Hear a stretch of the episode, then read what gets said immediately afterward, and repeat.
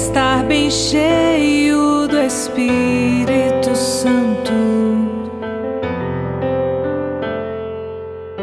O meu coração está ansioso pela graça de Deus. Vou A palavra é de Lucas no quarto capítulo. Jesus, vindo a Nazaré, disse ao povo da sinagoga: Em verdade, em verdade eu vos digo que nenhum profeta é bem recebido em sua pátria.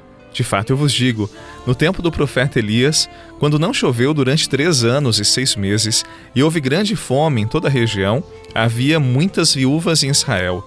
No entanto, a nenhuma delas foi enviado Elias, senão a uma viúva que vivia em Sarepta, na Sidônia. E no tempo do profeta Eliseu, havia muitos leprosos em Israel. Contudo, nenhum deles foi curado, mas sim Naamã, sírio. Quando ouviram essas palavras, todos na sinagoga ficaram furiosos. Levantaram-se e o expulsaram da cidade. Levaram-no até o alto do monte sobre o qual a cidade estava construída, com a intenção de lançá-lo no precipício. Jesus, porém, passando pelo meio deles, continuou o seu caminho. Palavra da salvação. Glória a vós, Senhor.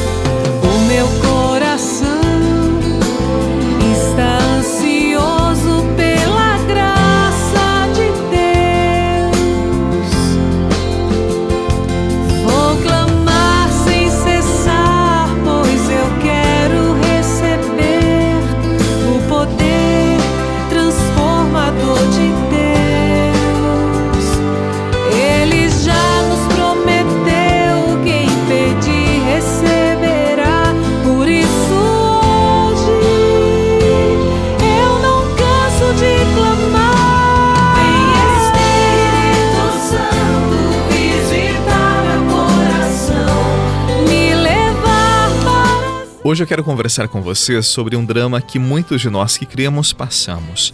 Temos pessoas em nossa família que não acreditam em Deus ou que simplesmente se afastaram da igreja e cultivam revoltas dentro de si.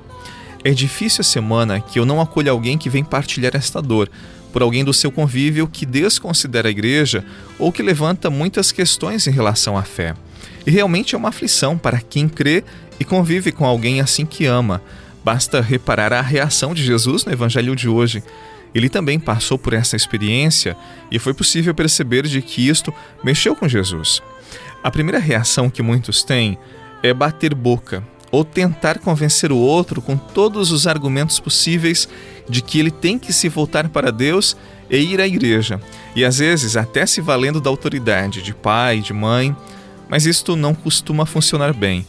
Forçar o outro não fará nascer nele a confiança e o desejo de ter fé, de ser de Deus, de ir para a igreja. Bater boca não funciona. Em primeiro lugar, é preciso acreditar que cada um tem o seu tempo.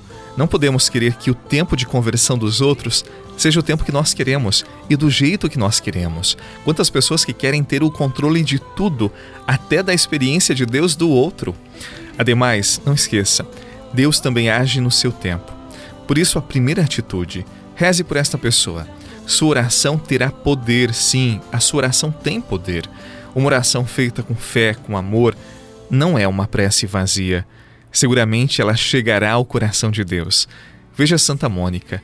Ela rezou 30 anos pela conversão da sua família e alcançou esta graça.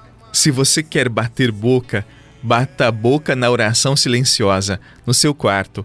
Fale tudo para Deus, sussurre para Deus suas aflições, apresente a Ele aqueles que já não o querem mais. E Deus, sim, Deus vai escutar a sua prece. Não esqueça, a primeira atitude, a oração. A segunda, eu falo depois da música.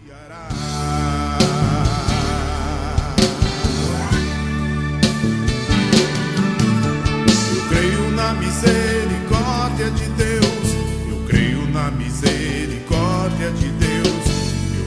Na misericórdia do meu Senhor.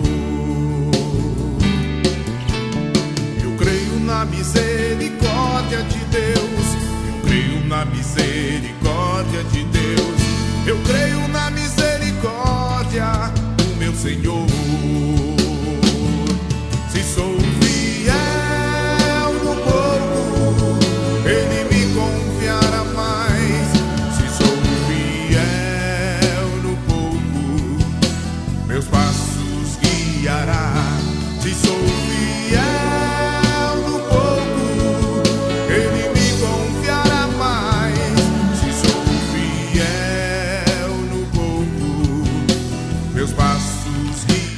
Antes eu falava da oração, agora eu quero falar do testemunho.